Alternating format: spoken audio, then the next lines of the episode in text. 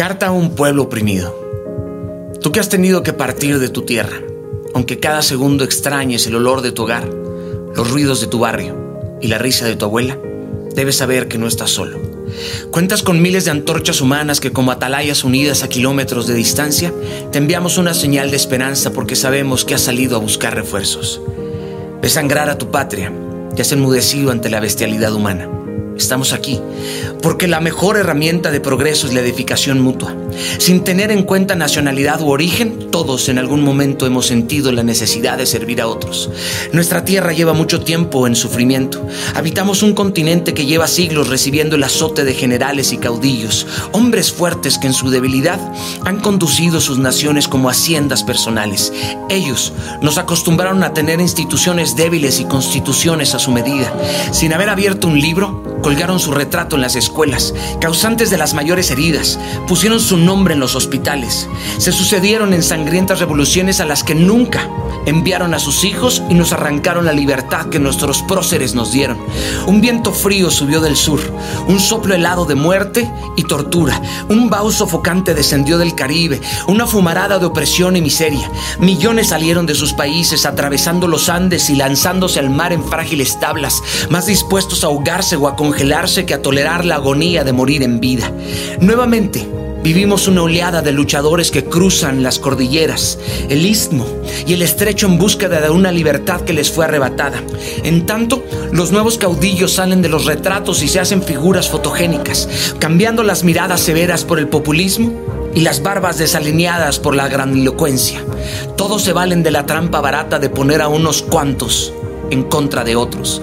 Mientras nosotros nos odiamos, ellos alimentan sus fortunas personales y mantienen con vida la ponzoña que les ha pervertido. Ellos enriquecen y tú padeces recibiendo humillaciones fuera de tu patria, viéndola sufrir o dentro de ella.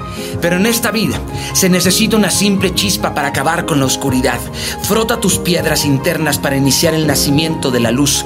Portar la claridad es un acto de valentía, ya que caminar en tinieblas es para personas con temperamento y carácter, pero sobre todo con firmeza y arrojo. El fuego se crea, pero solo si se provoca. Su luz es consecuencia de una reacción que por añadidura da calor.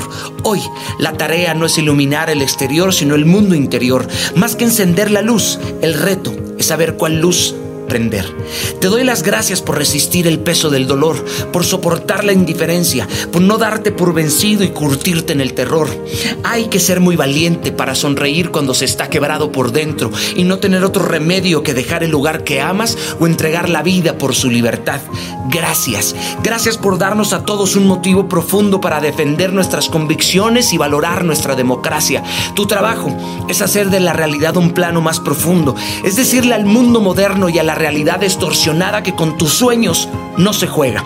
Tu trabajo es enfrentar la desquiciada ironía del pragmatismo y derrumbar la falsa imagen que intenta exportar la miseria a todos los lugares. No dejes de soñar. Tú no perdiste tus sueños, solo te nublaron la vista, pero hoy has recuperado la visión. He venido a decirte que la generación que perdió sus sueños y se gestó en las cadenas se levantará para acabar con la esclavitud. Los países de nuestra tierra que sufren la opresión no verán su muerte sino su renacimiento.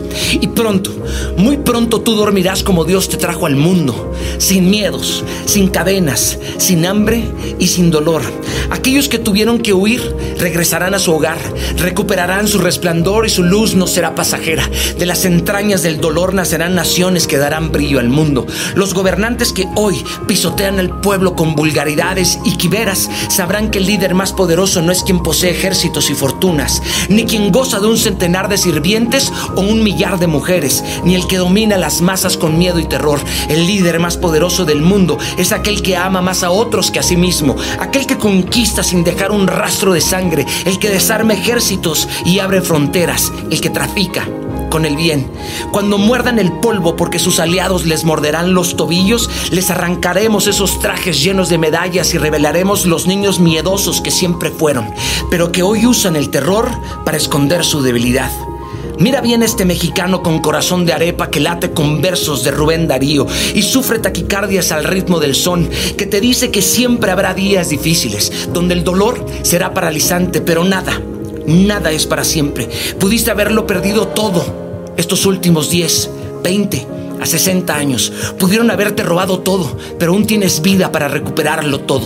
Hoy lo intentaremos de nuevo, porque ha llegado el momento de obtener una victoria total. La única manera de acabar con el mal es estar enfocados en el bien. No hay fronteras entre nosotros. Muchos te dirán mañana que ya no vale la pena luchar, pero falta poco para que esas lágrimas tengan su recompensa y esas heridas sean transformadas en sonrisas. Es tiempo de limpiarse y sacudirse el polvo, de aprender que de las malas rachas nacen las buenas etapas. Surgirás indestructible como el diamante. A partir de hoy solo hablarás de victorias y aunque la vida nos tumbe los dientes, sigamos firmes porque nada ni nadie puede detener un continente que jamás se da por vencido. Doblemos las rodillas e impulsémonos con ellas para que las fronteras sean abiertas y lo que toque Dios jamás sea cerrado. América, ruge, ruge, ruge para siempre, porque no es tiempo de tenerle miedo a la vida, sino que la vida nos tema a nosotros. Dios te bendiga.